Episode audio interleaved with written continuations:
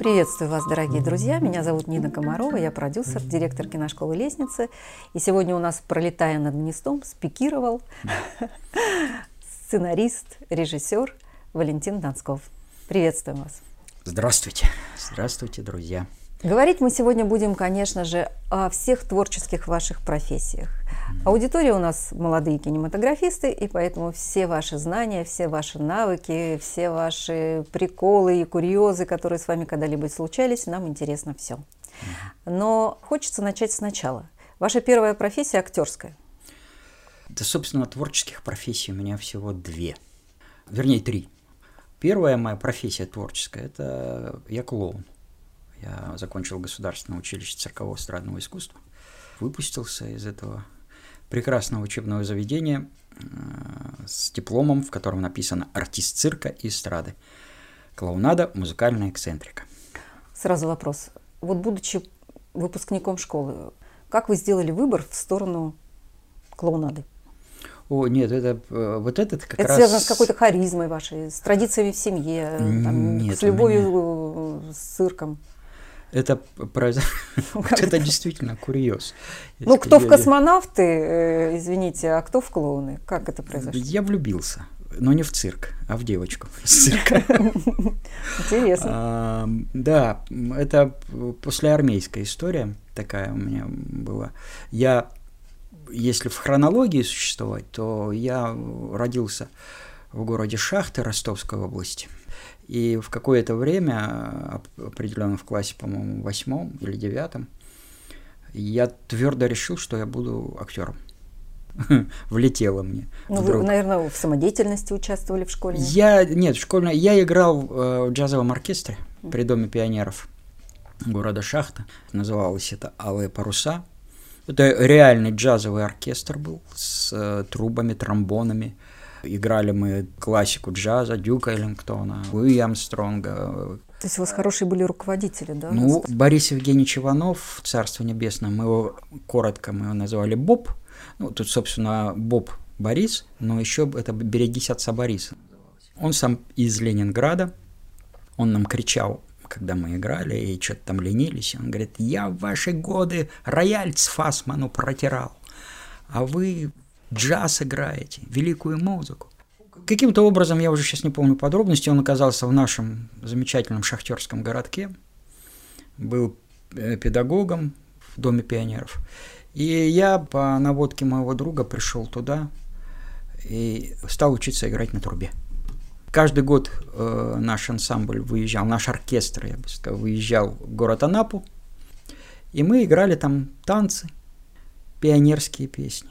Мы играли всю советскую эстраду тогда, но репетировали утром и вечером, мы играли только джаз. Естественно, на танцах мы ну, какие-то композиции а играли. какой возраст был? Это был 12, начиная в оркестре мы с 12 лет до 17. Ну, ничего себе, то есть если вы в 12 лет уже играли на танцах, и под вас можно было танцевать, вы достаточно хорошо играли. Ну да. как оркестр. Как оркестр, нет, он, он действительно был очень он умудрял, это с одной стороны была такая художественная самодеятельность, то есть это э, то, что сейчас называется факультативно, да, была школа, у кого-то музыкальная школа, которую я, которой я учился по классу баяна, но благополучно бросил в классе третьем или еще каком-то. Но мне было интересно, баян мне не был интересен, а, вот труба мне, мне саксофон был интересен. Потому что у меня друг Юра Анисимов, он играл на саксофоне, одноклассники. Но отец ужасно хотел, чтобы я стал музыкантом, потому что он шахтер, и он говорил, что музыканты – это самые востребованные люди. Будешь играть в ресторане, получать деньги. На баяне, как бы, на свадьбы тебя будут приглашать и прочее, прочее. И при этом в тепле, сухости и, э, значит, нос в табаке, что называется, подвыпивший все время. Весело, весело, весело его представление. Про трубу. Ну, а труба, Навыки собственно... не ушли? Нет, ну, сейчас у меня даже, меня друзья на 40-летие подарили трубу американскую, настоящую. Э, но я, конечно же, сейчас не играю, потому что, во-первых, и некогда, во-вторых, это громкий инструмент. Я как-то в самом начале с женой проживания вместе, как бы по молодости лет, было нам весело и хорошо. Я ночью иногда выходил, играл на трубе для серенаду угу. для жены, чем жена-то была счастлива, а, а, а вот соседи нет. А потом как бы я прекратил это дело. Нет, труба есть, но я, к сожалению, не играю. Жаль. Ну да. Вот у меня тоже пианино стоит, а я не играю, к сожалению. Что-то с нами не то происходит. Да нет, все только это как раз логично. Это как раз логично. Да, ну а цирк? А цирк, ну нет, он действительно, цирк возник совершенно случайно в моей жизни, но э, потом остался надолго и не случайно. Я могу похвастаться, мне даже сейчас сделали пропуск в цирк на Цветном бульваре, потому что я собираю материал, сценарный материал о цирке. Потому что он меня не оставляет. Я снял документальный фильм, который можно посмотреть в Ютьюбе. Называется «Жили-были клоуны». Как пословица, если ты перешагнул за барьер манежа, ты там и остался. Я, возможно, вполне возможно, занимал чужое место в цирковом училище, когда учился. Я его, слава богу, закончил, я его не бросил, и я полюбил цирк. Я уже, учась в цирковом училище, прекрасно понимал, на первом курсе, может быть, нет, а вот второй, третий, четвертый курс, что все-таки, возможно, цирк как искусство, а я в манеже еще, может быть, э, поживу какое-то время, но все равно кино меня ждет. Да, вот, начинали вы как актер театра. Расскажите вот об этой части. Начинал я, я как бы начинал, нет, это тоже, это я учась э, в цирковом училище. Собственно говоря, когда я приехал поступать в Авгик, на актерский. Я не поступил, естественно, потому что был маленького роста, с диким говором. Я разговаривал, как Сергей Горбачев. И когда я читал Нахаленко, все было смешно. А когда я начинал стиха, читать стихи Дениса Давыдова, тут уже смеялись все немного с другим, так сказать, оттенком. Ну и действительно, для актера я как на комика не тянул, а откровенного комика на героя в связи с ростом и прочими тактико-техническими данными моими я не проходил, ну, в общем, не поступил актерская профессия возникла у меня, собственно, ее нет по большому счету. Я учился в цирковом училище, когда на третьем, по-моему, курсе. Просто в театру у Никитских ворот а, Розовского в один из спектаклей понадобились цирковые ребята. И вот я, еще один э, молодой человек из училища, стали участвовать э, в спектакле «Гамбринус», который э, Розовский выпускал. И мы там, собственно, занимались своим делом. Я играл на трубе, жонглировал вонючей рыбой, чем как бы очень раздражал других актеров. Я знаю, что такое гамбринус. Это в Одессе пивной бар знаменитый. Да, ну это по рассказу Куприна. Или повести, я сейчас не помню. Это по этой повести Розовский сделал э, спектакль, и мы участвовали. Я участвовал в нем. Потом я на какое-то время остался там в театре бацилла театральная в меня попала благодаря театру у Никитских ворот.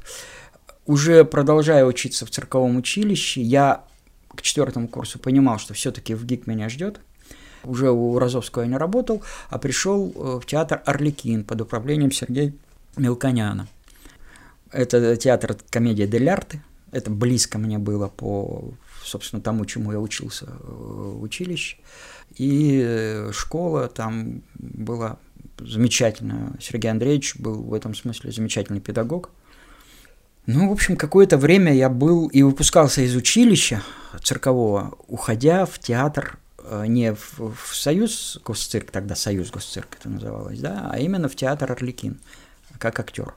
И, собственно говоря, я показывал кусочки на выпускных экзаменах, я показывал какие-то трюки э, с музыкальной эксцентрикой связанные, и э, мне помогали артисты театра сдавать экзамены, Орликины. Я сдал экзамен выпускной – ну и логично, что дальше в Авгик на актерский, а вы оказались там на сценарном. Нет, я, сцена, я, э, я не на сценарном, тут все сложнее. сложнее. Ну, как сложнее? Я уже к тому времени заболел режиссурой. Я понял, что актерская профессия, я, в общем, средний актер. Ну, в общем, мне, я, я уже понимал, начинал понимать, что такое актерское и ремесло, и актерский талант – я понимал, что в, в этом роде э, искусства а, я высоких целей не достигну. Ну, вот какое-то ощущение у меня было такое. Потому что я видел живьем Смоктуновского на съемках.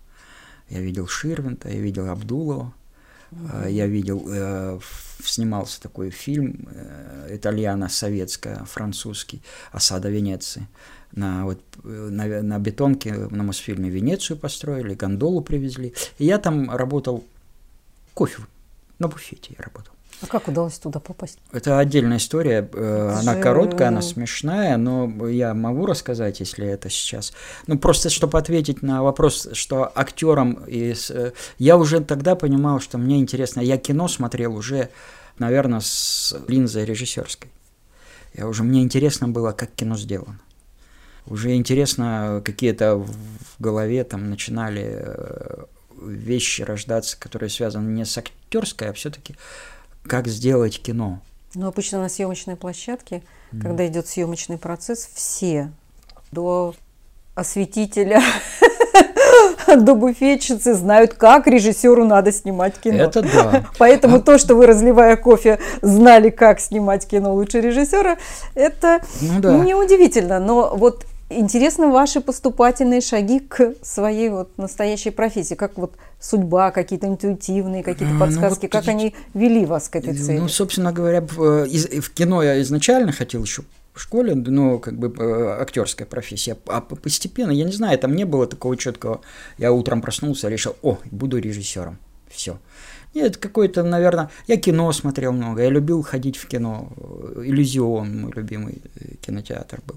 Кинотеатр повторного фильма. Да и вообще тогда, вон, сколько-то висели эти э, Афиша. Да, где 50, все кинотеатры Москвы и угу. с сеансами, и ты ходил, смотрел, ехал. Сейчас интернет, тогда это, ну, достаточно много. И я очень много кино смотрел, и в какой-то момент мне стало понимать, что мне интересен делать кино, снимать кино, чем участвовать в нем как артист. Ну, вот как-то постепенно. Но все равно к режиссуре вы пришли через сценарный, правильно? Нет.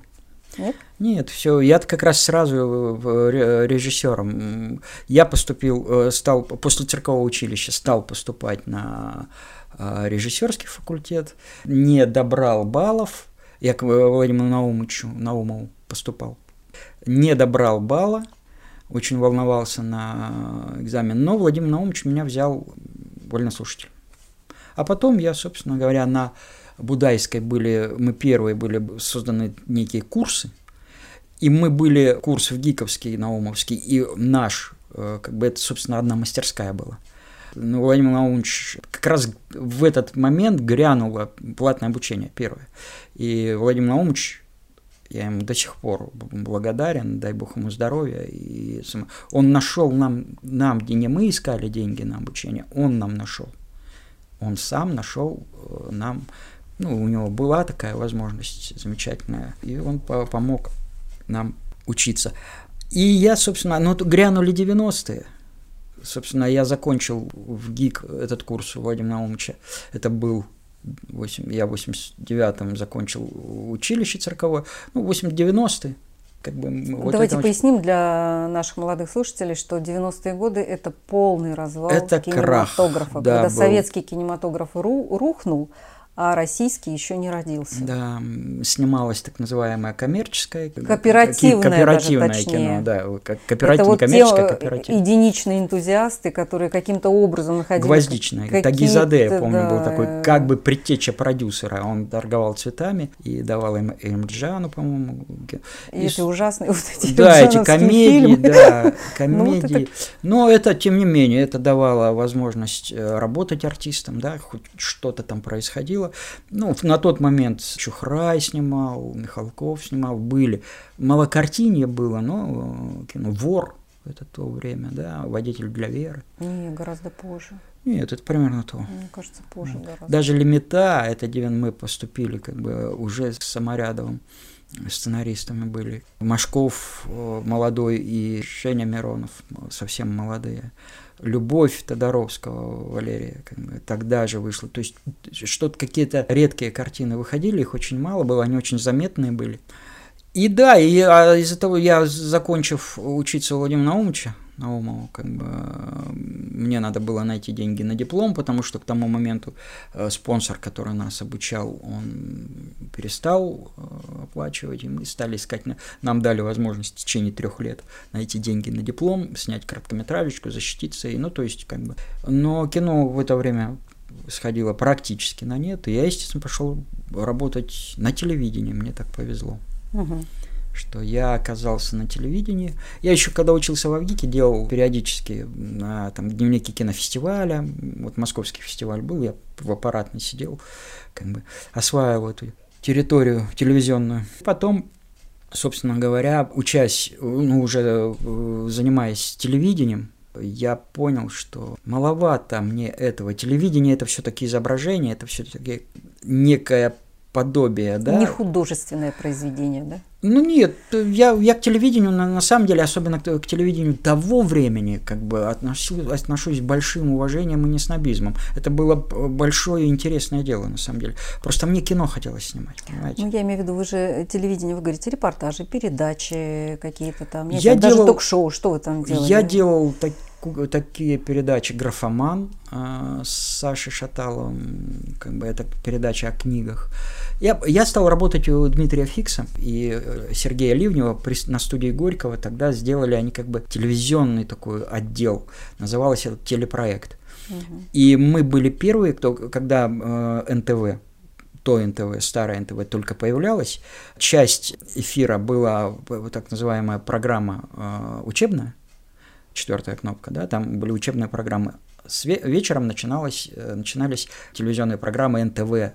Потом эту кнопку полностью НТВ отдали, и мы стали делать всякие программы для НТВ, которые были связаны. «Большой город» называлась программа. Но я делал ну, программу... «Графомана» я помню. Да, со «Привет», я Александр Шаталов, с вами программа «Графоман». Сегодня в эфире. И, и в финале мы выбрасывали плохую книжку в корзину. Сначала мы ее рвали, но потом поняли, что рвать это все-таки варварство, кощунство. Такое, Даже да. плохой книги да. человек трудился, мы ее просто выбрасывали в корзину. Приходили интересно. Это потрясающе интересное время было, но это было не кино. А, мне... Тогда же появилась программа «Взгляд», и вот это вот все такое. Оно, вот... «Взгляд» чуть раньше появился, да. да. Я еще в училище церковном учился. А это уже... А, нет, тогда рассвет телевидения был. Как раз я вот помню, да. Тогда вот это все новое, новое к нам приходило да, да, да, из да, этих да. вот... И это было интересно. Я Передовых делал... умов я делал, мне безумно было интересно, я самостоятельно, э, как бы работаю у Димы на телепроекте, я потом, э, ну не то что подхалтурить, а тогда и было желание, я делал с Женей Дворжецким и моим другом Ильей Рубинштейном, известным сейчас сценаристом, мы делали программу про фото, потому что Женя Дворжецкий очень увлекался фотографией, это было хобби на грани профессии практически, он об этом знал много – любил это безумно. У него масса фотографий его uh-huh. хороших. И мы делали такую программу про фото. Спонсором у нас был не более не менее как Кодек. Uh-huh. Представительство Кодеков э, здесь, э, в России. Я помню, что после первой программы им представителям Кодека она понравилась, нам подарили фотоаппараты. Ну, мыльницы, но очень качественные мыльницы. И мы делали эту программу про фото, потом я по, по, ряду обстоятельств ушел с этой программы. Я делал программу какое-то время, делал программу «Большие родители». До меня ее Рамиль Сабитов делал, вот известный актер, режиссер, который сейчас вот сыграл в «Золотой Орде». Угу. Замечательный, он артист замечательный человек, прекрасный, режиссер очень хороший. Так, а в кино-то как попали? А в кино-то, собственно, как попал? В кино я э, делал те, телевидение, делал себе, делал. Потом наступил замечательный 99-й год. Я, работая на телевидении, понимал, что я немножечко все-таки задыхаюсь, мне нужно. Я поступил опять в ВГИК на заочное отделение, э, сценарный факультет. Кагишева Адельша Александровича и Туликову Вере Владимировне, моим замечательным мастерам, которых я обожаю и люблю. Наумов Владимир Наумович, э, Агишев Адельша Александрович, Вера Владимировна Туликова – это те люди, которые… Общаетесь, кстати, сейчас? А, ну, Вера редко, Владимировна умерла, мы общаемся с ней 19 э, марта, в день ее смерти, 19 мая на Новодевичьем кладбище. Сейчас, к сожалению, все меньше, а до этого наш курс – и потом примкнул э, Саша Гоноровский, он учился ну, тоже uh-huh. в Агише, только, только uh-huh. курсом ранее. Рауф Кубаев. И мы, э, каждый, каждый год ходили на Новодевичье к Вере Владимировне. А Дельша Александрович, слава богу, жив, здоров, и дай бог ему еще. Это еще выпускает учеников. Еще выпускает учеников. Он, он очень живой.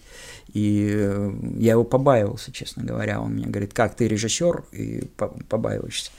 И, собственно говоря, вот я поступала, поступил опять в Авгик на сценарный факультет, чтобы как-то голова у меня работала не только уже, ну, нужно было что-то куда-то идти, что-то хотеть, потому что телевидение замечательно, но я не телевизионный человек по природе своей все-таки. Я режиссером был телевизионным, но это другая стихия, это, это другие. Это все-таки потом это мне помогло, когда я документальные фильмы снимал, был и такой период, что как бы приходилось, когда не было фильмографии, да, какой-то, не все рисковали доверить э, снимать что-то большое. Какой да. был ваш первый фильм как режиссера? А, Вы сразу режиссером вошли? Да. Нет, сначала сцена... Э, в кино нет, сначала сценаристом. Меня э, я закончил в ГИК сценарный, мой сценарий понравился на профите. Тогда на тот момент, а, чуть ли не единственная, наверное, была э, крупная кинокомпания, которая реально снимала кино. Они тогда назывались НТВ «Профит» Игорь Александровича Толстунова.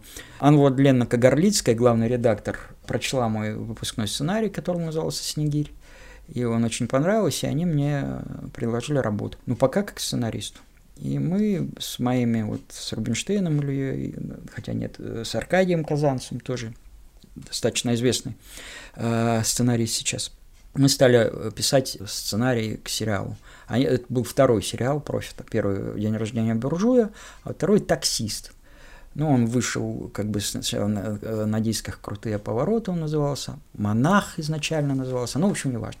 Стал сценаристом работать на кинокомпании «Профит», НТВ «Профит», потом «Профит», и я довольно долго мне предлагали там работу как сценаристу – я довольно долго с ними сотрудничал, считаю компанию Profit, моей альма-матер.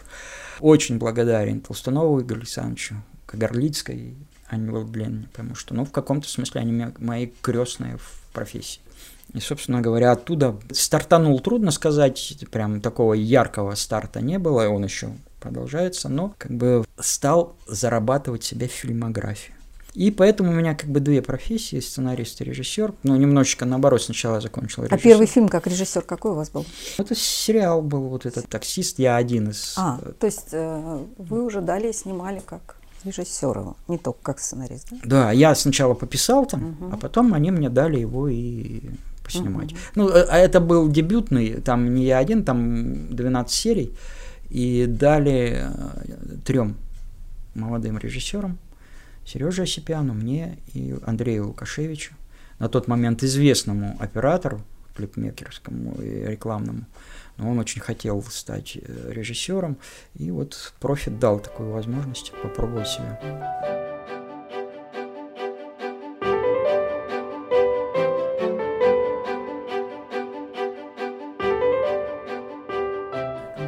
Сколько у вас лет прошло в этом становлении от окончания циркового училища до первой режиссерской работы? Ну так. Получается, если я училище в 89 году закончил, а снимать я начал в 2001 первый раз. Угу. 12 лет? Да. 12 лет. Ну, это нормальный разгон, в принципе, для наших ну, профессий. Да. Получается, что все, что в жизни происходит, оно происходит зачем-то и почему, почему-то и зачем-то. То есть все, весь этот ваш долгий путь, он вам дал такой багаж э, знаний, умений, навыков, пониманий, я не знаю, который вот все потом сублимировалось и пригодилось вам в, э, в вашей основной теперь уже режиссерской профессии. И э, работа с актерами, она вам понятна, да? И работа со сценарием, все вам понятно и, собственно, на своей шкуре все про, прошли. И поэтому, мне кажется, в этом ценность самого режиссера, когда он имеет много всяких навыков, умений, такой многогранный. Да, или, знаете, это, или много знаний мешает? Не, много знаний никогда не мешает, это уж точно. Другой вопрос, как ты умеешь ими воспользоваться. воспользоваться. Как раз отсутствие знаний, а одной интуиции. Ну, вообще, это загадочная вещь. Это очень... Ну, это режиссеру, как про клоуна говорят. О, клоун умеет все такая есть легенда устойчивая. Нет, он все не умеет. Да, он умеет немножечко жонглировать тремя мячиками. Да, он может по проволоке пройти. Да, он делает э, сальто, фляг, какую-то, может быть, связочку э, акробатическую. Э, что-то лучше, что-то хуже, но все, всего по чуть-чуть он умеет. Но вот глубоко, да, вот, допустим, если уж акробат или воздушная гимнастка, она делает только, она отрабатывает его. Клоун, а, ну и, собственно говоря, клоуну не надо. Э, у него другие задачи. У него другие задачи, да. Но так как он человек цирка, он режиссер в этом смысле. Я, знаете, для меня удивительная вещь, что как бы э, режиссер сейчас вообще не, не является автором фильма, ну, юридически. А, ну, вот если вы сейчас роялите или куда правильно ударение ставить, да, как бы все, uh-huh. как бы там сценарист, понятно, да, вот он написал сценарий. Художник, композитор, оператор, не знаю, нет, честно говоря, нет, да? нет. нет, да. А вот режиссер, он не является автором фильма. Это поразительная вещь, но отчасти она Нет, он является автором, но он является правообладателем. Вы, наверное, об этом хотите, да? Совершенно справедливо, да. Но угу. там это называется автор, да, вот он говорит, он меня... Понятное дело, что я, наверное, не очень популярную вещь по поводу для себя, во всяком случае, может быть, даже в каком-то смысле опасно.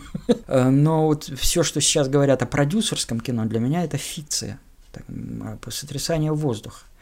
Не бывает кино как бы, продюсерского или кино. Отсюда как бы есть продюсерское, все говорят э, как бы потом режиссерское, тоже глупость.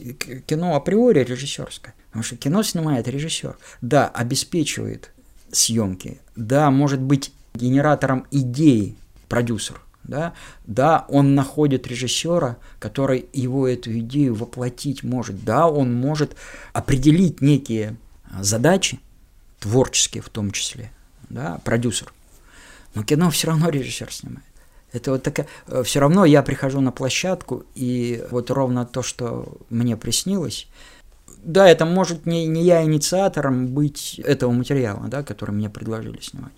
Кино – искусство коллективное в этом смысле. Не в том смысле, что это колхоз, да, а в том смысле, что в этом участвует, в реализации замысла, да, участвует много людей но все равно на площадке кино делать. Да, и дальше монтаж. Вот здесь иллюзия возникает. Отснятый материал это, это другое, как бы кино на, делается на монтажном столе. Это третий раз. Третий раз, да. Сначала сценарий, потом, как бы, собственно, это, и потом монтажный Давайте стол. вот не будем бежать вперед, а остановимся на сценарном периоде. Да.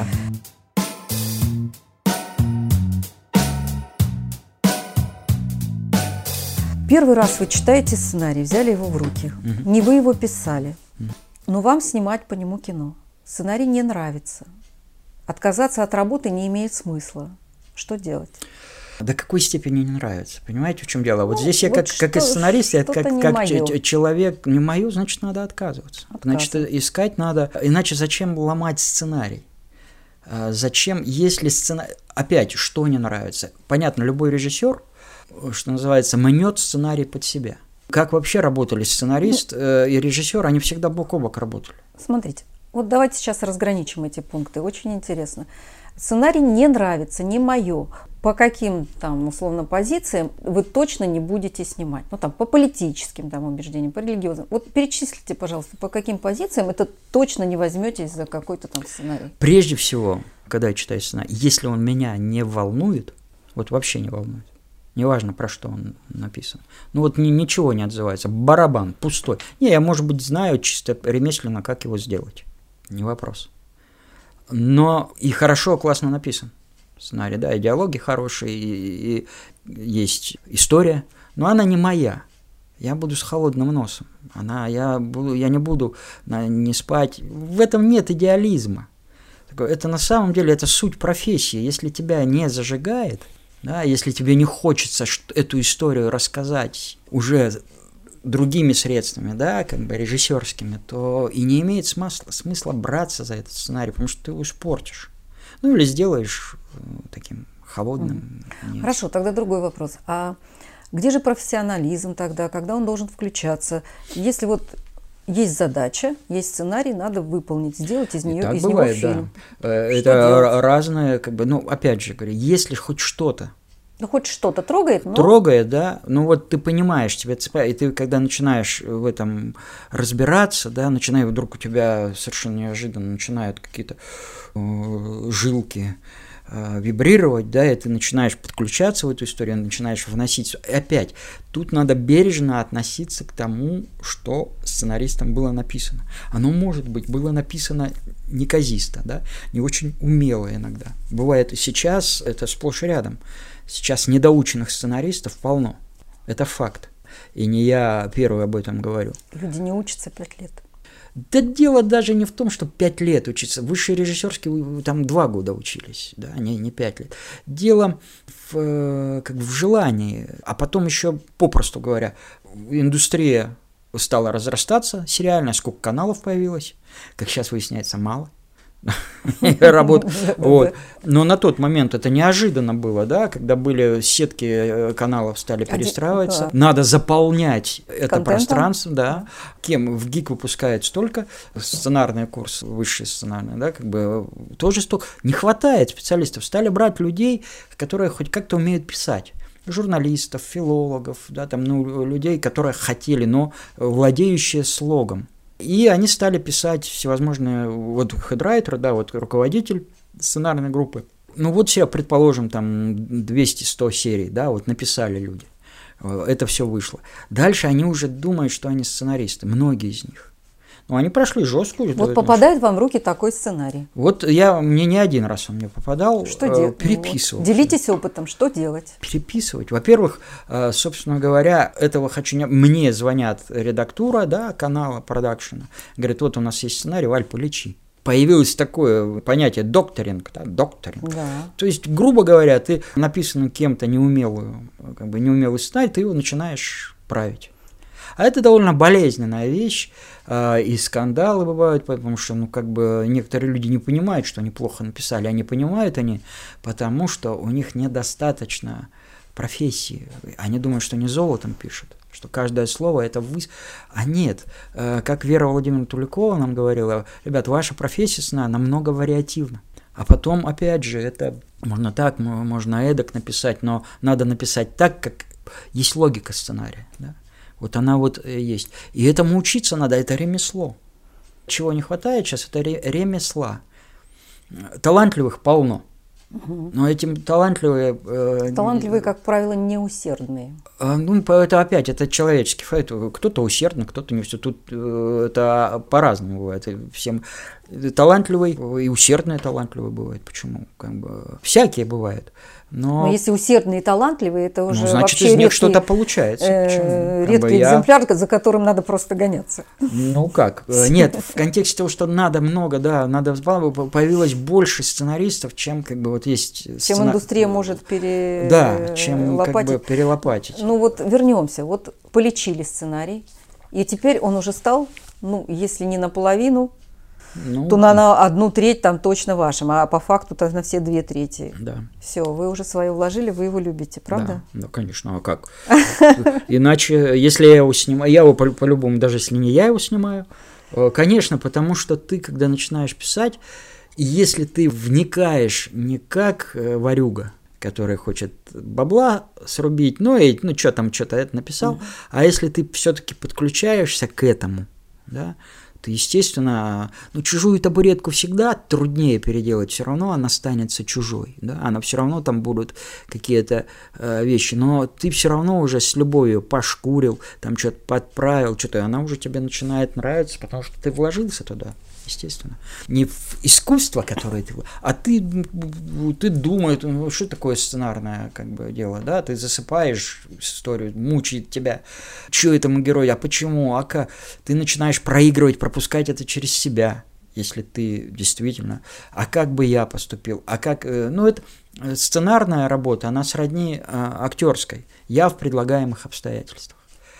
Только актер в своем персонаже, а сценарист во всех персонажах. Ему это надо проигрывать, ему надо это пропускать через себя. Не в том смысле, что он перед зеркалом сидит и проигрывает. Нет, это внутренний процесс, это внутренний... Вот, а как, а, как этот герой, кто он, что он, это может потом все за скобками остаться за скобками сценария, но эти обстоятельства, предлагаемые, биография, да, живой персонаж возникает тогда, когда и, и зритель это считывает, даже на уровне это считывает режиссер, это считывает редактура, это считывает продюсер, когда этот сценарий э, попадает. Если он по-настоящему выстроен не в апокалиптическом смысле этого слова, там, э, а вот если ты по-настоящему работал, на экран же смотришь, когда смотришь актер как работает, швов не видно, да, веришь. Вот хорошее выражение, швов не видно. Смотрите,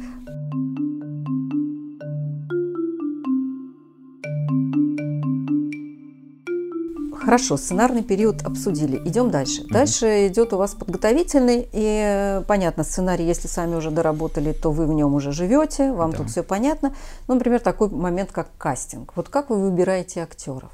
Сложное дело, опять, это я сейчас э, вернусь. Э, тут кому как повезет, тут вопрос опять связки продюсер, продюсер-режиссер. Сейчас последнее слово, как правило, за продюсером в кастинге. Во всяком случае, я о своем опыте говорю, ну, да? да, я чужого опыта Потому не что знаю. продюсеры несут как... на каналы, а у канала свои медийные Есть лица. еще, да, есть еще канальные. Каналы говорят, будет вообще последнее слово за каналы, да? Что будет этот актер или нет.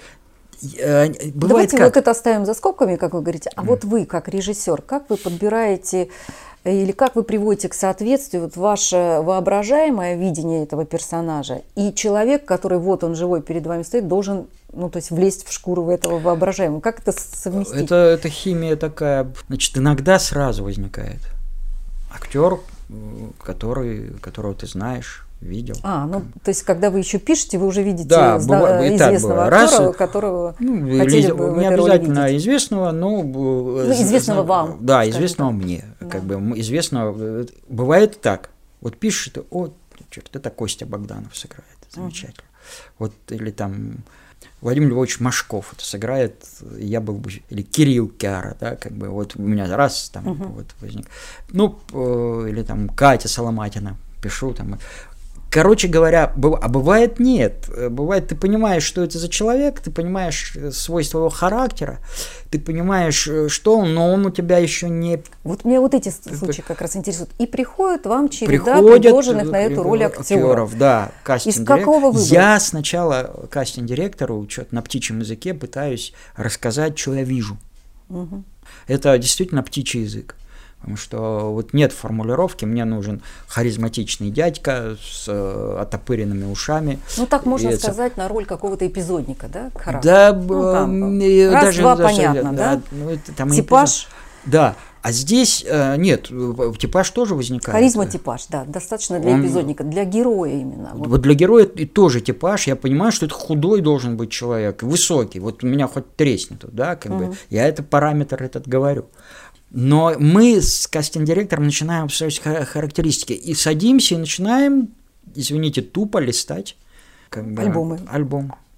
И я, о, о, угу. дальше и вот таким образом, как бы, а вот этот, этот, этот, вот этот, слушай, ну а он, а кастинг, да, уже высокий худой, это полновато, не-не-не, зови, а вдруг, а вот бывает так, вот пришел вот невысокий, худой. Да, бывает. Полноватый, но выдал что-то такое бывает, по своей энергетике, которая прям... Если ты не идиот, и если ты действительно ищешь, собственно, вот почему многие актеры не любят кастинг? Ну, ну, потому что, наверное, э, в каком-то смысле его дискредитировали сами режиссеры и сами, как бы, что аудиви сидит такой человек, часто режиссера даже нет, сидит э, ассистент. ассистент дают текст, а чё, ну что не выучен текст, э, актеру нужен партнер, э, глаза, ну, даже если еще он не утвержден, ему нужен э, человек, с которым он может в взаимодействие вступить, а не, не человек, который читает текст, как ему ну, да, да, это же играть. Тонкие материи, это тонкая это материя. Да. Да. Пробы, собственно, нужны именно для того, это не проверка таланта актера. Уже до режиссера это миллион раз проверено. Он училище как минимум закончил педагогов учился, да, они уже его талант разглядели. Э, он снимался, он играет в театре, он снимался в других фильмах. Проба нужна, чтобы актер и режиссер поняли друг друга, поняли, э, совпадают ли они э, в понимании этого персонажа. Сам актер понял вообще, его это или не его. Да, как бы, может, это на сопротивление роль, но она интересна. А может, это все попало. Я был. И вот для чего проба. Ну, вот эта химия когда ты, собственно, и ищешь, пробуешь, пробуешь, исти, ищешь, потому что мне проба больше, не, не потому, что я такой ханжа, давайте иностранных слов не употреблять. Нет, просто проба мне больше нравится по сути своей. Кастинг я не очень понимаю, uh-huh. все-таки я не очень английский знаю. А проба для меня это как раз вот проба друг друга, проба э, персонажа, проба. И тогда у тебя бац, вдруг приходит э, другой, ты представлял одного актера, приходит другой, и он. И вот здесь возникает самое сложное. Если у тебя возник, оп, пришел артист, который, и вы совпали, а канал или продюсер говорят нет. Или ты неубедителен, как бы, или они что, когда вкусовщина включается, или вкусовщина, или какие-то политические, ну, творческо-политические требования, этот актер у нас на канале не снимается, там какие-то. Вот здесь ломка начинается. На самом деле, как бы актер пусть меня простят актеры сейчас за такое слово, это орудие режиссера. То есть я через э, актера свои мысли, э, да, да я, я понимаю, как, как с ним, как мою мысль, да, которую я пытаюсь вложить э, в этот фильм, про что сказать, я могу сделать только через этого актера. Нет, я могу и через другого, да, но это будет уже немножко по-другому. А потом все-таки, и может быть хуже, да, это опять возвращаясь к мысли, что кино делает режиссер. Он на площадке эту энергию высекает. Вместе с оператором, вместе с актером, но он инициатор, он кремень этот, который, колесико это, которое по, по кремю с коря, коряба, это искорки эти вылетают. А дальше уже, э, поэтому вот здесь э, у меня лично всегда возникают очень сложные моменты, иногда даже болезненные, Э, в общении с продюсером, что не, не совпадение. А Понятно, вот... по, по профессии я могу работать с разными. Я могу поставить задачу. Да? И актер, хороший актер выполнит. Но химия не произойдет. А бывает и так, что ты совершенно не предполагал, что этот актер, вдруг он приходит, что-то делает, и все. И слава богу, каналу нравится, и продюсеры в восторге, и отлично. И все. И тогда вот все, все получается. Ну, это удачные кастинги. Ну, они бывают, да, они и... часто, часто бывает, это довольно часто на самом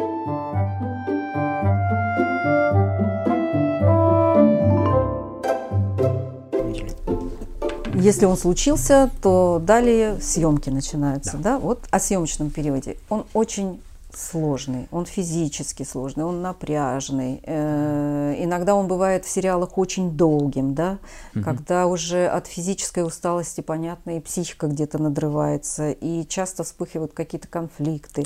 Вот вы, как мне кажется, не конфликтный человек. Нет?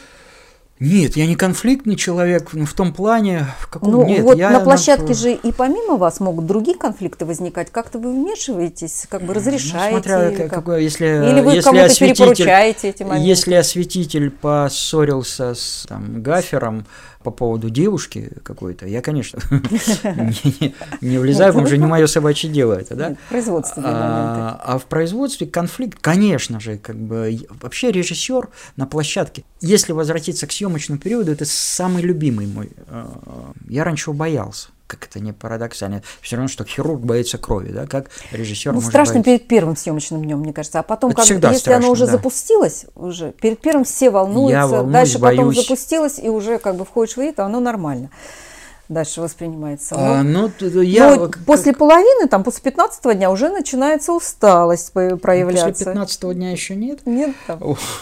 Да, это на самом деле умение режиссеру правильно распределиться по времени, если ты снимаешь двухсерийку. Сейчас другая проблема. Сейчас, а, допустим, двухсерийку надо снять за 10 дней.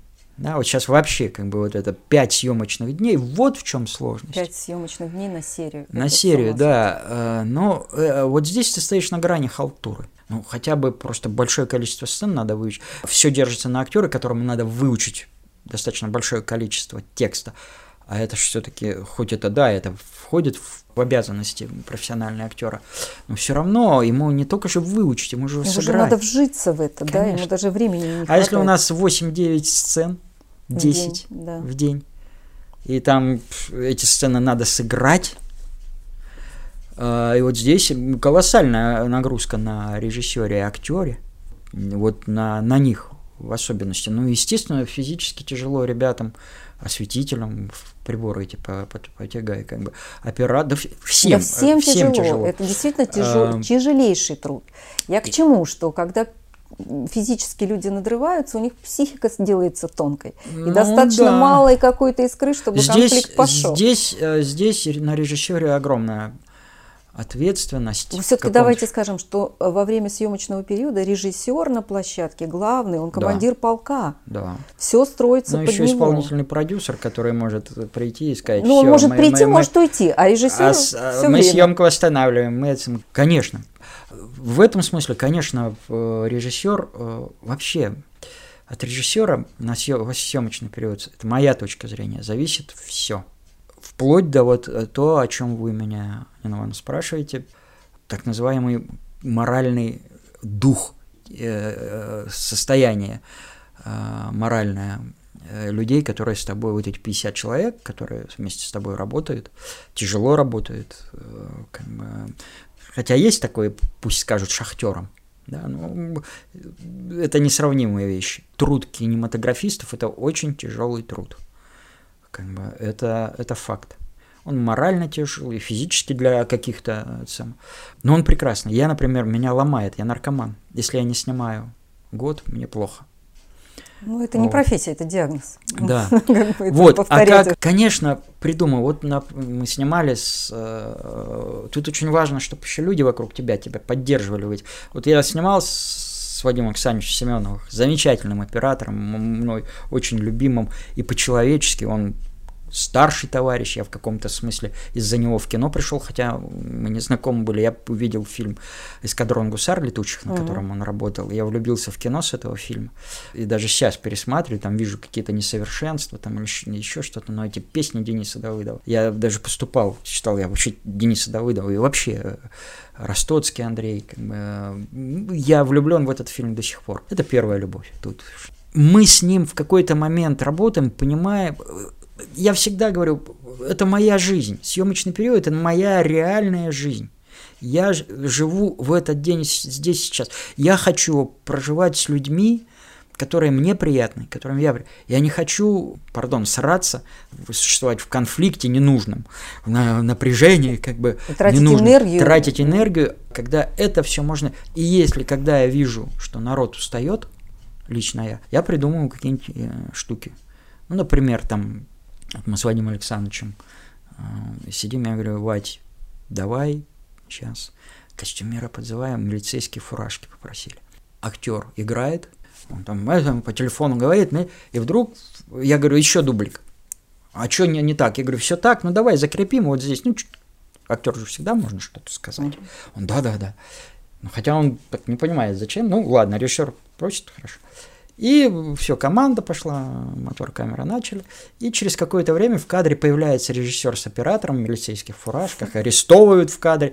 Актер, актер начинает играть, все ржут, потому что никто не, не, никто не ожидал, ну, потому что съемочная группа. И все начинают смеяться, и как-то разряжается. Или, допустим, тоже там, актер в зажиме, ну, не в зажиме, устал, вижу, как бы, Игорь Петренко, как бы, это самое, я тоже, ну, что- еще дублик, Валь, зачем? Ну, пожалуйста, Игорян, ну, нужно. Оп, он стоит в больничной палате около кровати. Что-то у него там не получается, как бы. И вдруг бегаю в кадр, начинаю прыгать. Игоряныч, давай на кровати попрыгай. Он не ожидает, в эффект неожиданно, он со мной вместе начинает прыгать на кровати, смешно. Ну, и уже там дубль э, получается. Какие-то такие э, вещи, э, когда ты, э, я там, например, там у нас этот палатка, я лохматый, бородатый, такая кличка на Фаня периодически. Я по рации же часто общаюсь. Я, говорю, мне- я не просто команды, допустим, я говорю, «Да, доброе утро, друзья, с вами радиостанция на Фане FM. Сегодня у нас такой-то съемочный день. И начинаю как бы шутками, прибаутками утром настраивать людей на веселое, на рабочее. Тут э, нельзя перебрать, можно так в шутке, что и процесс остановится. Нет, процесс идет, все серьезно, но он должен проходить легко, э, с юмором. И как раз чем труднее, тем больше режиссеру надо находить возможности, как это напряжение снять. Это, да, это гигиена труда. Ой, спасибо вам за этот рецепт. Я думаю, многие постараются, кому это по психоорганике будет э, близко, э, ну, принять это на вооружение, потому что это вот то, что И вы ты как режиссер ничего не Я теряешь. уже хочу быть в такой группе, понимаете, вот, э, участником событий. Это очень здорово, потому что действительно труд сложный. И самое главное, что касается режиссера, ведь все держится на энергии на обмене этими энергиями, да, вам нужно энергией своей зарядить всю группу, чтобы она хотела работать на вас, чтобы она также полюбила этот проект, как, ну, и также желанием, как вы живете, да. Актеров зарядить, чтобы они, в общем-то, правильно исполняли ваши задачи, вот с тем же градусом энергии, который вы туда вкладываете. И еще нужно подумать о психологическом климате в коллективе и еще что-то такое, еще туда потратить энергию зарядить их с утра. Здорово, прям Тут, э, тут такая штука, что режиссера главное не испортить. Знаете, я вот иногда, а, я сейчас объясню, что я имею в виду. Я иногда э, там с актером, актрисой работаю, да, я понимаю, что мне сейчас лучше помолчать. Ну, определили, где точка, куда это самое, понимаем, про что сцена. Я вижу, начали играть, и я понимаю, что мне сейчас лучше не лезть, потому что актер сам прекрасно понимает, что он делает. И моя задача только, ну, сказать, ну, давай дублик вот здесь, там, ну, там что-то. И, в общем, и все. Так вот, и актер играет, потому что если он понимает, про что мы играем, он понимает, он, он работает сам, он, он творец, понимаете, он делает, что я как режиссер, если он делает то, э, что туда, в картину, я это понимаю, что я буду выходить и многословно там что-то объяснять, это бессмысленно. Э, Точно так здесь, э, к вопросу о моральном, главное не испортить, ведь в кино, на картину люди, если это не, не совсем каторга, вот пришли изначально плохой сценарий, но людям деньги зарабатывать надо, и все как-то идут, но это... Нет, я имею в виду нормальный, ну, когда есть сценарий, когда все идут с желанием, потому что э, все э, в группе, киносъемочной группе мало случайных людей, их практически нет. Ну, Потому что это люди, это действительно лю- люди очень любящие, они без этого не могут. Все. Потому что это, это такая жизнь, э, как бы, многие думают, такая богемная, ну, в каком-то смысле, да, там вольница определенная есть.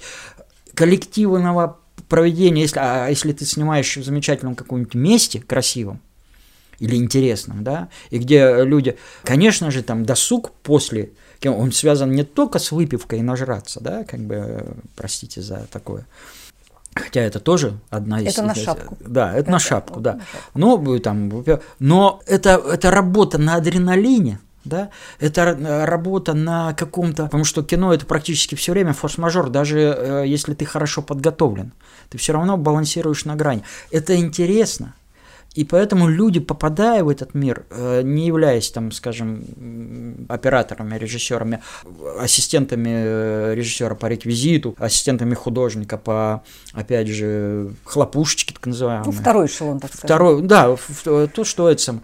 Они, э, это люди, любящие кино безвозмездно. Они готовы, как бы, если не испытывать их терпения. Поэтому они приходят готовые с ним. И твоя задача, как режиссер, не испортить, не убить эту готовность, не стать таким самодуром, как бы дураком, который требует непонятно что. Нет, это не тот карандаш. Какой вам карандаш? Не знаю. Ну, нужен какой-то вот реквизитор идет, думает, какой там дураку карандаш приносит, как бы, или в итоге у него начинает, когда ты внятно и четко объяс- объясняешь, чего ты хочешь, всем цехам, да, и они тебе прика- все работают как, э, и, а если ты начинаешь, ты не всегда можешь знать, чего ты хочешь сейчас внятно здесь сейчас объяснить. Но ты при этом, и ты даешь возможность творчески проявиться э, другому человеку, найти какую-нибудь, принести и сказать, слушай, не постесняться подойти. Нет, есть люди, которые приходят, э, не очень берега видят, да, и начинают советовать лезть. А мне, э, например, несколько было в моей, что какие-то решения кадров подсказали люди не операторского э, и не художники осветители, а, ну, оператор, я имею в виду, осветитель-то операторский, но я имею в виду не оператор, Ну да, да, да. не операторская группа. Не постановщики. Да. А они, опять, они просто подходили, что-то говорили, у меня оп, срабатывало, отлично. И неважно, кто это придумал. Важно, что это туда, человек в контексте, это на, на фильм работает. И э, чего ж тут пальцы гнуть, э, ноздри раздувать, и это не режиссер. Нет, это для, это для кино. Значит, этот человек как бы... Это, и эти люди счастливы от того, что они какой-то вклад, помимо своих прямых обязанностей. А есть, конечно, такие ребята, которые прям в уши дуют режиссеру. Как бы. А так, вот, это... вот эти ребята, которые в уши удуют, в какой-то да. момент они могут уже они поднапрячь. Могут быть... А то они будут уволены. Вот, скажите, случае. Приходилось ли обижать людей? Ну вот с вашей точки зрения вы поступали справедливо, а они уходили обиженными. Вот как ну, вот здесь? У меня нет, у меня не было таких, слава богу, а, моментов. Я сейчас не вспомню.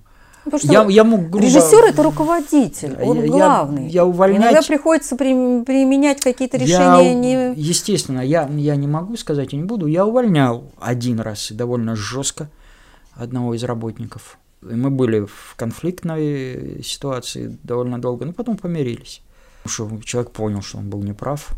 Ну, я отчасти был неправ, но когда-то я был неправ в форме, я орать начал. Угу. Я орать но начал. Это опять же, это вот это вот уже а, психологическая усталость. Да, я чего, я в принципе это редко делаю. А тут э, это нельзя ни в коем случае делать, э, даже это надо пытаться. Но съемочный период, он в этом смысле, он, конечно, как вы совершенно справедливо до этого сказали, что психика истончается. И иногда ты не выдерживаешь и начинаешь, конечно, вести себя. А сериалы иногда бывают и долгими. Да, но тут надо уметь правильно рас, распределиться э, силами. Здесь очень важно правильно, ну вот актеры еще это тоже понимают прекрасно, что если э, я работаю сейчас не в кадре, да, а вот партнер, я угу. работаю с партнером, я чуть-чуть, так сказать, на маргаринчике могу, да. Не то, что я халтурить и не помогаю партнеру, потому Нет, что чуть он пригасить просто. чуть-чуть поберечь себя, да, быть точным в оценке, быть точным, угу. чтобы партнер э, работал, чтобы он был, потому что он в кадре сейчас. Но а есть некоторые начинают на полную катушку работать, что вызывает уважение. Но это не очень профессионально, потому что когда камера на него переставится, он, он сгорел. уже растраченный, да? Он, да. И здесь, ну, это свойство. Вот точно так и режиссер, он должен понимать, две серии он снимает или 16 серий. В каком-то смысле 16 серий легче снимать, потому что здесь у тебя есть момент разгона. Угу. Да, и как бы про две серии э, это 10 дней, и тебе в этом сразу, ну вот как кто-то может длинные дистанции, а кто-то короткие, да. И здесь э, это такого 10 дней, 12 дней такого мощного напряжения иногда сложнее, чем, скажем, там 12-16 серий. Да, там вот. может быть 4-5 месяцев съемочный период. Ну, полгода, как правило, да.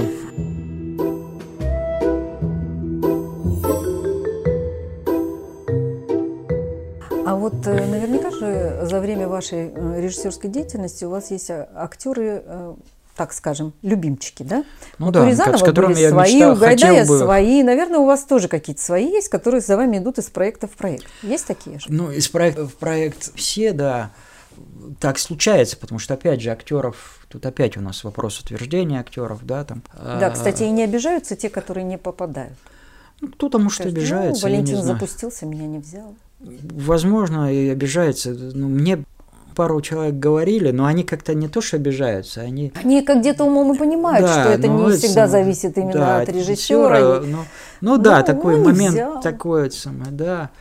Когда узнают, что ты в запуске, звонят, и ты говоришь, старик, ну материала для тебя нет, ну, слышишь в голосе такое. Ну, да, это сложный момент это такой. Вот ну, ну, слава богу, у меня, да? у меня его не так много было. Актеров э, я обожаю. Просто обожаю. И... А как актеры обожают режиссеров, которые любят актеров? Ведь не все же режиссеры любят актеров. Я их тоже иногда, не, не, мягко скажем, недолюбливаю, когда они кровь пить начинают. Но в общем и целом, в общем и целом актер на актера смотрят. Здесь он тоже берега не должен, он, актер должен понимать, что не него, что 50 человек работает и хотят, чтобы у него все было хорошо. Но дело нет. Я просто про любимых актеров, я имею в виду, что я обожаю Женю Ткачука. Угу. Это актер, мне в каком-то смысле посчастливилось быть одним из первых режиссеров, кто с ним работал. Он снялся у Сакурова в небольшой э, ролюшечке с Галиной Вишневской, забыл, как фильм Мать называется. солдата «Мать или солдат», мать, да. как-то просто мать. Да, наверное, и вот он да? там играл солдатика, как бы. А вот э, «Заградотряд» это, собственно, была его вторая картина. У него не очень счастливая судьба у этой картины.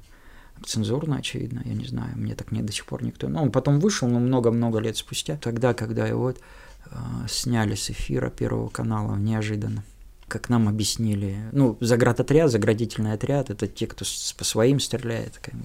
А вообще не, не по художественным качествам, это я точно уверен, а По вот политическим по, ну чувствам. да, каким-то м, с- политически как бы. Ну, это не раз- помешало Жене... э, Нет, Женя, слава богу, Женя талантливейший актер. Э, Во-первых, э, он это династия, у него отец замечательный артист был, к сожалению, умер. Женька учился в- у прекрасного мастера Кудряшова в ГИТИСе. И Женя актер. Он актер вот до мозга костей. Он э, не актер актерыч, да, который в жизни играет, а именно актер. Он так серьезно и ответственно и радостно относится к своей профессии. Ну, например, э, мы снимали сцену, когда они просыпаются. Не могу найти Ткачука. Где Ткачук? Да вон сейчас. А он лежит, щеку отлеживает.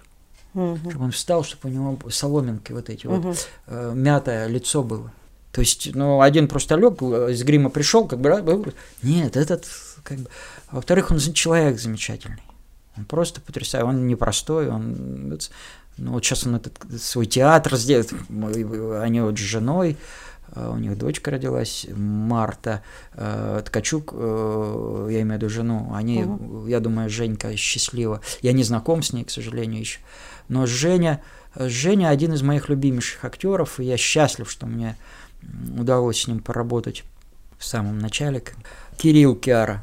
Я хотел бы с ним еще поработать. Очень думающий, очень э, не головастик актер, а живой актер. Как бы. Игорь Петренко, Оля Красько, э, Даша Икомасова, э, Антон Ульдаров. Да, я сейчас есть Ну, менее как бы да. известные. Э, в- Даня Воробьев. Э, Да я сейчас могу. Я мечтаю с ними по- поработать. Арина Маракулина. Костя Богданов. Они у меня в эпизодиках снимаются, к сожалению. Я микроскопом иногда чувствую, что микроскопом гвозди заколачиваю. Актеры, классные актеры, но вот актерская судьба. Вот не удается вытянуть на главные роли, на эпизодике, да. А хотя актер э, класса, хай класса, понимаете? Но это вот, э, это вот для меня до сих пор такая какая-то Оля Цинк. Женя Миллер. Я сейчас, сейчас Да меня сейчас сейчас можно до бесконечности перечислять. Э, Вы перечислять, называете как бы, ну. имена, конечно, Женю обожаю тоже, восхищаюсь его талантом, везде разный, и лично не знакома. Вот, может быть, с вашей помощью познакомлюсь. Может, пригласим Я как бы это, я давно с ним не общался, к сожалению, в- по, да, это он в Питере сейчас все время. как, э, У него же какой-то конный театр. конный театр Велесо, да, я вот про это это. где он? Он под Москвой или под Нет, Питером? под Питером. Под Питером. Под Питером. А, он сейчас, он сейчас в Питере, он большей частью там. Ну, насколько, ну, опять, я с Женей виделся, наверное, год назад или полтора, я давно не видел, так иногда в Фейсбуке, так, но, к моему сожалению, он звал к себе в театр, приезжай, на конюшне поспишь, Сеня. Вот. А, Я бы, честно говоря, у меня своя труппа есть. Главное, что я надеюсь, что они со мной работать э, хотят. Но вот кино, к сожалению, в этом смысле, конечно же, пришли, поработали, разошлись. И дальше, если судьба, Да, если судьба благо- когда-то... благоволит, то еще раз. Причем реалии таковы, что ты за эти 10, 20, 40 дней так э, близко находишься к друг другу, да, по сути, в группе. Люди же с утра до вечера, с сутками вместе, да, ближе, чем с родственниками, получается. Ну, 12 часов. Да, и точно. срастаешься уже, и тем более, что в одном едином вот этом энергетическом, духовном, творческом порыве, и кажется, что вот уже вот они все родные-родные, потом расставание. Ну вот бывает всегда грустно. Хорошо, когда судьба сводит. и- Плачут некоторые, да. Нет, это на самом деле это э, действительно, э, опять же, мне везло как-то. У меня только пару раз было, что скорее закончить и уйти к чертовой матери. А так мне всегда с группой везло как-то. Как-то люди все хотели работать, любили работать. А, Ну, не без конфликтов, понятно, не бывает. Там свои конфликты между цехами могли быть. Но в общем и целом они рабочие, да, там. Ну, в общем и целом э, работу делали, да, как бы. А какие у вас жанры предпочтительные? Вот вы вам в каких интересах? Я, знаете, всегда с опаской отношусь к тому, что я умею все. Мне чаще приходилось снимать, естественно, и писать, и снимать детективы, драмы, комедии лирические комедии, там чисто комедия, ну вот э, комедия гэговая, да, такая uh-huh. как бы эксцентрическая, как бы, мне не приходит, как правило, лирические комедии.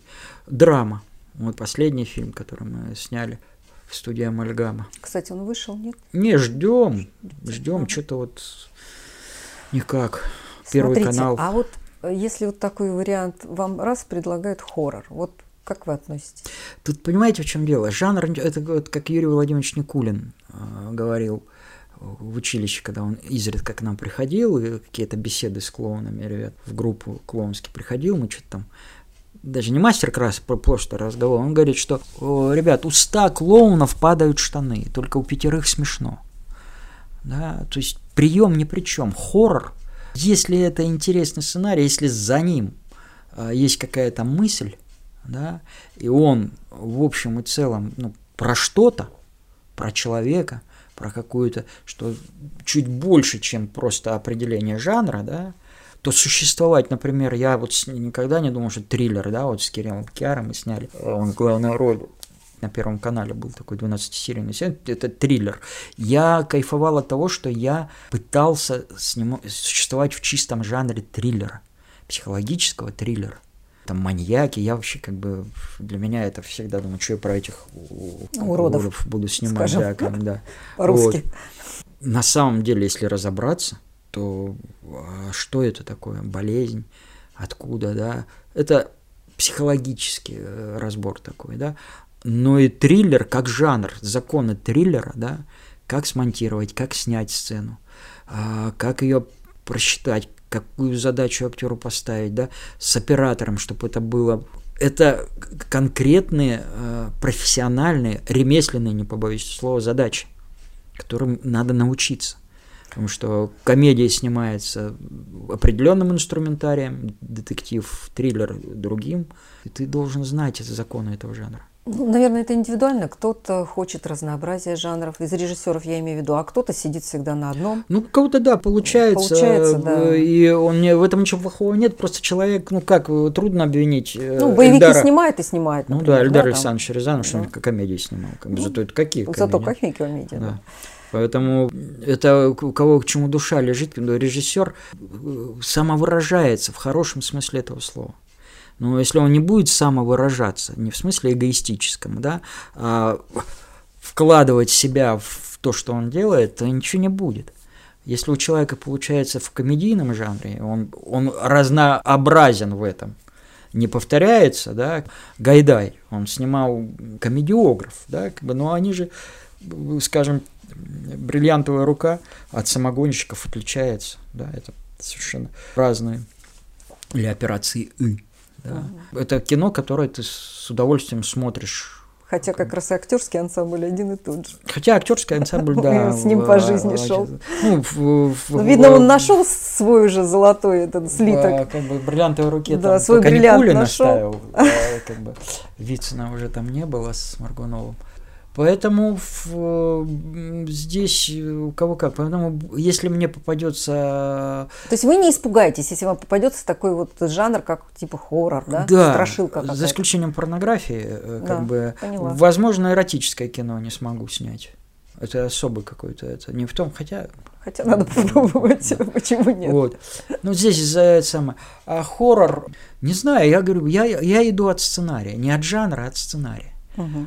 А дальше уже, если ты понимаешь, что это классический хоррор, сценарий хороший, но ты не знаешь как, и начинаешь вертеть хвостом, превращать его в драму, или превращать его в триллер. Угу. То есть прогибать, да, прогибать сценарий, сценарий под себя, под, себя. под те моменты, которые да. самому ближе, да? Э, я, э, во-первых, это за собой деформацию определенную сценарную потянет, и тогда лучше отказаться. Ну, это как раз тот случай, когда лучше да. отказаться. Да. Вот с чего мы начинали разговор.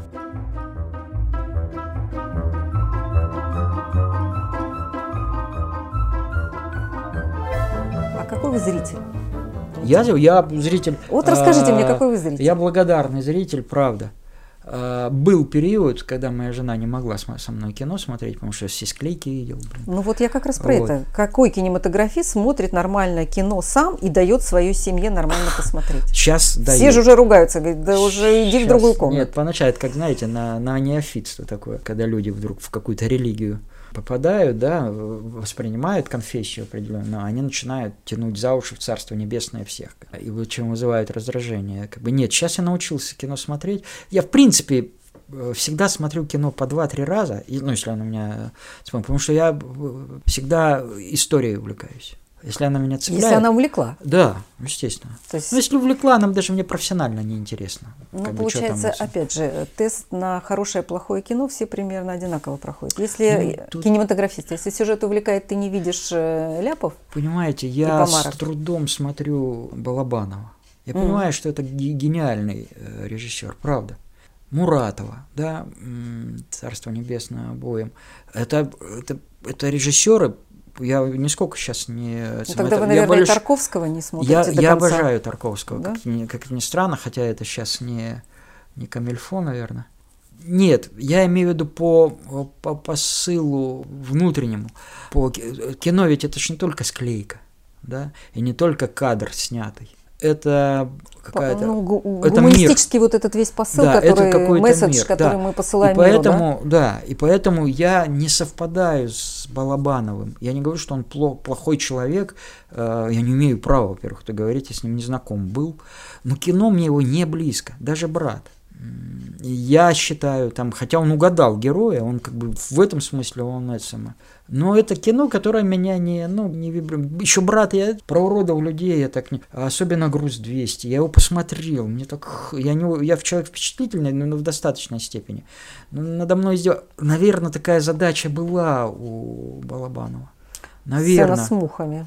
Да там Помните масса. Это? Да, ну, там масса, но вот эта сцена с мухами, вот там Аглая ничего бедная, омар... она... Да, ничего омерзительнее. Ну, это я, я было понимаю, придумать. Что Но я так понимаю, что человек такую задачу себе поставил, он и он ее выполнил. Да, Она на нас так именно и сработала. Мне в каком-то смысле было жаль его, когда он же... Не потому, что такой прекраснодушный и весь такой, давайте сказку мне как Нет, я... Ну, просто это, это эстетика, это мировоззрение. Мне, как режиссеру, ну, как человеку, прежде всего как режиссеру мне хотя бы один такой фильм, как Балабанов, снять. У меня, к сожалению, пока такого фильма нет. Э, но я как зритель в данном случае, как бы, э, это просто не мое кино, которое меня э, или расстраивает не в нужную. Как бы я начинаю себе, как мат на улице, да, там, ну, я условно говоря, не хочу сравнить, мат на улице, это не сравнить с кино Алексея Балабанова, это две большие разницы, но я имею в виду, это то, что тебя как-то, ну, выводит, э, и не дает ничего, потому что можно посмотреть. Я также вот у меня триер, да, э, я не все фильмы его мог. Потом я просто не стал смотреть, потому что ну, они мне ничего не дают, не эмоционально, кроме э, раздражения какого-то. Э, возможно, это я потом через какое-то время это пересмотрю и скажу, а, а вот оказывается, он был, он все мои болевые точки нащупал, и я себя видеть не хотел и слушать. Вполне допускаю такую вещь но, скажем, рассекая волны, в меня попал. И я боялся меланхолию смотреть. Угу. Ну как, зашла? Ой, это потрясающий фильм. Я его еще раз посмотрел. Это тот же Триер. И он также жесток. Мало того, там все погибают, земля погибает. Да, да. Но какая это э, любовь, это какая-то... Э, то, что греки катарсисом или катарсисом, куда угу. там ударение, не, не знаю, называли, когда ты через страдания приходишь к какому-то очищению, и как-то на мир смотришь по-другому, ты как-то меняешься, да, и меняешься ты через... Ты не то, что ты прекраснодушным, солнечным этим становишься, не буду употреблять нецензурное слово. У тебя что-то, химия какая-то в душе что-то переплавляется, и ты на мир начинаешь смотреть благодаря кино по-другому. Я не согласен с Андреем Сергеевичем Кончаловским по поводу, что искусство не меняет людей. Ну, наверное, да, религия не смогла за 2000 лет, да, поменять нас кардинально. А, но она потихонечку меняет. Люди меняются. И мы, собственно говоря, вырастаем из того часто, а, что мы в детстве. читали, Ну, вы же сказали, смотрели. что ваш любимый фильм был про Дениса Давыдова. Ну да, это ну, и вы с бы- этим пошли по жизни, Да. и поступили. И, и вот сегодня вы даже на ходу процитировали стихи Мгм. Давыдова. Было дело. То есть вот, а это все начиналось тогда, просто запал фильм в детстве. Да, это юность. Вот была. вы сейчас мне рассказали про то, что не ложится, да. Вот сняли великие фильмы, да, но они просто вот на мою индивидуальность не легли. Да. А что ложится? Что ложится? Ложится осенний марафон Данелли, Царство Небесное, ложится Кинзадза, а, ложится Амадеус, ложится Коппола а, с крестными отцами. Польское кино старое, вот то, как бы, вот Диколог очень люблю, очень люблю Три цвета, Мгм. синий, как бы, м, Кшиштофа Кислевского. Ки- Кислевского, да, Кислевского. Вот особенно мой любимый синий, а ваш? А, Меня смешил белый, как, его, как он прилетел э, в чемодане. Красный с дж- с жилет Бинош, да, он тяжелый, конечно. Я всегда как-то даже на уровне этого гибель ребенка воспринимаю. Я вообще не люблю а, триллеры, когда там дети участвуют. Мгм. Опять, это не опять не потому, что я такой прескоростнодушный, а потому что ну, ну, как-то меня вот все время это, это, мне кажется, ниже пояса. Как бы, ну, ребенка всегда э, люди будут э, чрезмерно прижать. Но опять, это вкусовая, допускаю вещь. Ой, я... м, наше кино, ну, естественно, э, мне нравится Тарковский, я обожаю Феллини. Опять, э, здесь, наверное, школа, да, как бы моя, old school в каком-то смысле, то, что мы смотрели во ВГИКе. Я Феллини, правда, люблю очень. Он меня... в- Пересматриваете? Да, периодически пересматриваю. Да, я восемь с половиной. Я раньше не понимал восемь с половиной. Вот я как раз про это хотела спросить. Щас Бывает, я- один я раз посмотришь, фильм как-то не зашел. Я- Это режиссерский сцена, когда сцена, когда его достают продюсер, сценарист, и когда он в настроении шел, этого повесили. Я понимаю, я понимаю, как бы это, я теперь понимаю про что, вот про этот кризис, как человек пинг входит, что, что такое, для меня он сейчас понятен. а, Как Вот бы. просто до некоторых э, фильмов, как и до некоторых книг, надо дорасти. Да, Не- ну, может, «Войну и мир» там в 14 лет рано изучать.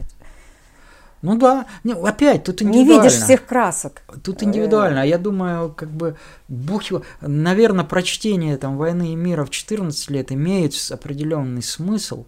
И, наверное, что-то там чтобы попадает. потом перечитать. Чтобы потом... Опять, это... мне- 38. да. Или не перечитать вообще, потому что первые, Ну, э, вот как обычно- бы на французском языке. э, Я, опять же, я вот, э, наверное, это стыдно, но я до сих пор не перечитал «Войну и мир». Очевидно, это мне предстоит. А в детстве читали «Войну», а мир пропускали. А девочки все читали Ай, «Мир», «Войну» помню. пропускали. Ну, в школе заставляли. Я, честно вам скажу, как-то...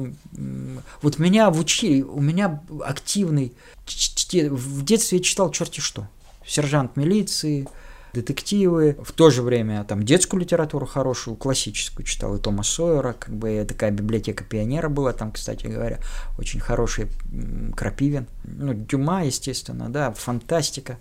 Но такого чтения серьезно у меня родители в этом смысле не могли меня направить, потому что сами, в общем, были в этом смысле не академики. А вот сейчас удается книги читать? Э, Ну, сейчас когда время удается, да, это? э, удается, но сейчас часто приходится читать э, что-то связанное или с профессией, какой-то сценарий, или сценарий читаешь.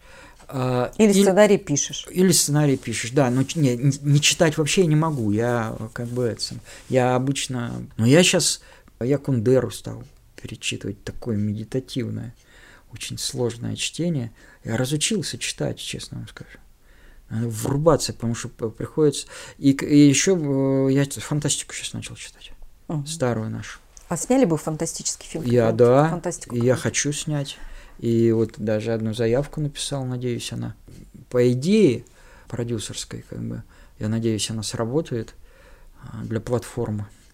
Вот сейчас же на Первом канале это будет фантастика, все-таки с платформы с Кириллом и с э, Паулиной Андреевой лучше, чем как люди вот сейчас. Они сейчас будут его показывать на Первом будет канале? на Первом канале, да, будет с 17-го. Mm. Как бы, то есть даже каналы уже. Раньше я предлагаю, мне э, читаешь вот эти э, брифы, да, когда каналы uh тебе присылают редактор, никакой фантастики, никакой. Вот. Не, я обожаю фантастику с детства, это моя слабость. А серьезное чтение у меня был, э, у меня был период, потом я Кнута Гамсуна я с удовольствием читал, Кундеру, Павича, Маркес, естественно, да, но Ма- меня в большей степени меня э, зашел, ну, в- Лунгин снял Картасар, а, рассказы Картасара обожаю. Я вот сейчас перечитывал их. Вот какая-то завораживающая литература, когда слово, оно ну, какой- э, какой-то джентльменский набор того времени, деви- 90-х годов, когда читали это все, потому что я в цирковом училище, у меня был, благодаря педагогам, был вот какой-то очень э, книгочейный период. И тогда еще такое время было, открылись «На тебе мастер Маргарита», «На тебе Чонкин», разрешенный в Помню юности. я эти времена, когда из Да. журнала «Новый мир» читали. Да, я ксе- мастер Маргарита отксерокопированная, как бы.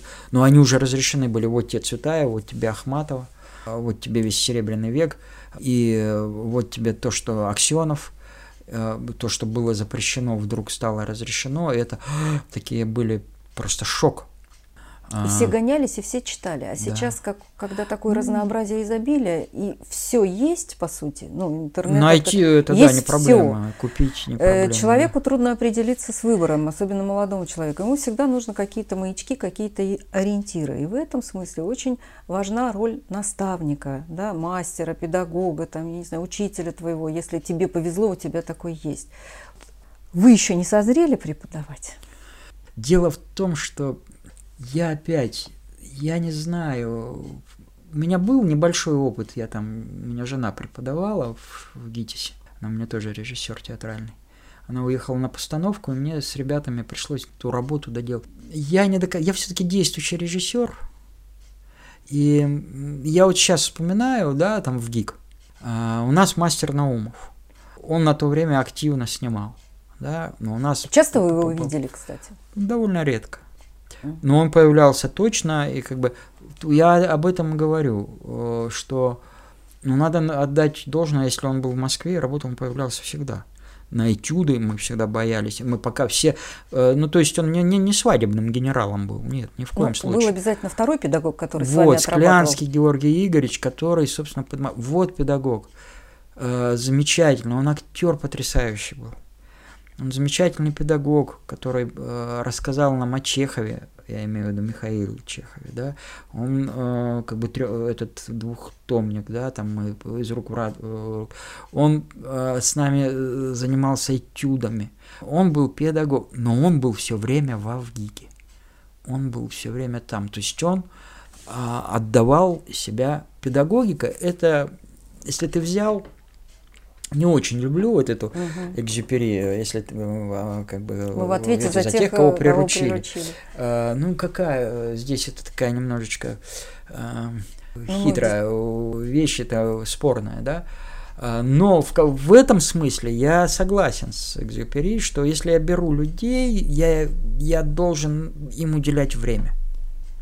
Я им должен и неформально. И вот здесь в каком-то смысле, может, я, а может быть, я еще сам, я сам, что мне нравится в преподавании, ну, так Мгм. назовем, да, Мгм. мне нравится обмен веществ. Мгм. То есть, если я прихожу с бюстом таким, да, сажусь и вещаю, то, собственно говоря, То им это не понравится. Это им не тоже понравится, нравится обмен да. веществ. я идеями заражаю. Я когда с ребятами, актерами, меня вдруг поперло это, от этой энергии, которая была от них, да, моя собственная заработала. Фантазия, как бы, я вдруг, они что-то во мне пробуждать стали. Но и я на тот момент писал, да, у меня была писательская, сценарная работа, я никуда не ездил, у меня была, не снимал, потому что все-таки съемки они занимают колоссально, это ни о чем думать. Собственно, и сценарная тоже, но все-таки сценарная тебе пауза, ты 4 часа написал, дальше у тебя там, все, ты, тебе нужна пауза. ты в это время занимаешься домашними делами, или просто тупо спишь. И здесь, а может, я не до конца готов, потому что все-таки педагогическая деятельность – это и знание материала, да, а я не могу сказать, что я там в режиссуре теоретически подкован, да, ну и, наверное, какая-то смелость. Ну, я же должен быть неким примером. Ну, знаете, я сейчас для дочери своей сейчас не всегда примером являюсь. Ну, э, понимаете, она как раз в, в Отечестве возрасте... никогда нет царя своего, да, Вот это в любом доме родители есть родители, и они никогда не будут там какими-то там профессионалами. А что касается вашей уже творческой биографии, то есть ее уже вполне достаточно для того, чтобы уже делиться. И в педагогической деятельности есть такая штука, что ты подсаживаешься на это. Вы понимаете, это тоже наркотик. И это я наблюдаю уже 10 лет, вот эти 10 лет, которые я занимаюсь школой. И я смотрю, что люди, которые сомневались, ну, из профессии нашей кинематографической, могу ли я там, может, еще mm. я не, теорию не, не помню, там мне надо заниматься. И когда они начинают это делать, они вот подсаживаются, это наркотик такой же. И я происходит что-то да. схожее с работой, наверное, даже актера, потому что ты когда стоишь вот на сцене, ты один, перед тобой 30, да, или там 300, ты вот выкладываешься, отдаешь энергию, но здесь еще круче – ты там выдал и пошел. Тебе не важно, что они усвоили, да, усвоили mm. и не усвоили. А тут нужно, чтобы они усвоили. Mm-hmm. И это вот самое важное. Поэтому вот этот обмен, о котором вы сказали, он и заряжает, и заражает, духотворяет и впечатляет, и еще и заставляет двигаться куда-то. Он является еще каким-то двигателем, чтобы вот эта молодежь запустилась и пошла дальше там в профессии. И вот на финал, пожалуйста, ну, пару советов начинающим режиссерам. Так, э, если кто боится, не бойтесь. Вперед, потому что не боги горшки обжигают. Не, не боги горшки обжигают, да. И, а если вдруг не получится – не отчаивайтесь. Главное себя понять, туда ли вы иногда бывает, э, как я в свое время понял, что я не актер. К этому прийти надо, да, и совершенно безболезненно ушел э, с этой дорожки, почувствовал другое. Это процесс, поэтому а в процессе важна смелость, надо не бояться идти вперед, а там уж, если чувствуешь, если верен себе, честен, как бы свое место найдешь. А во-вторых, учитесь. Учиться надо. Я имею в виду учиться не только тупо с книжкой сидеть, да, там, что не, не важно, э, вернее, весьма важно, да, но еще мир видеть, как бы, быть внимательным к, к тому, что э, вокруг тебя происходит. И я именно это имею в виду учебой. Какая-то бытовая сценка на улице или картина – на стене нарисованное как бы граффити, да, как бы, это может стать поводом для фильма, а, для романа, для повести, я не знаю, что это в тебе. Просто видеть мир вокруг и не на себе не зацикливаться. Ну, вот, собственно. Ну, спасибо, отличные пожелания. Не зацикливайтесь на себе, дерзайте и, да. и умейте видеть мир, мир вокруг. Спасибо большое, Валентин. Рады были встрече. Всегда ждем вас у нас в киношколе «Лестница» и в нашем новом проекте, подкасте «Пролетая над гнездом».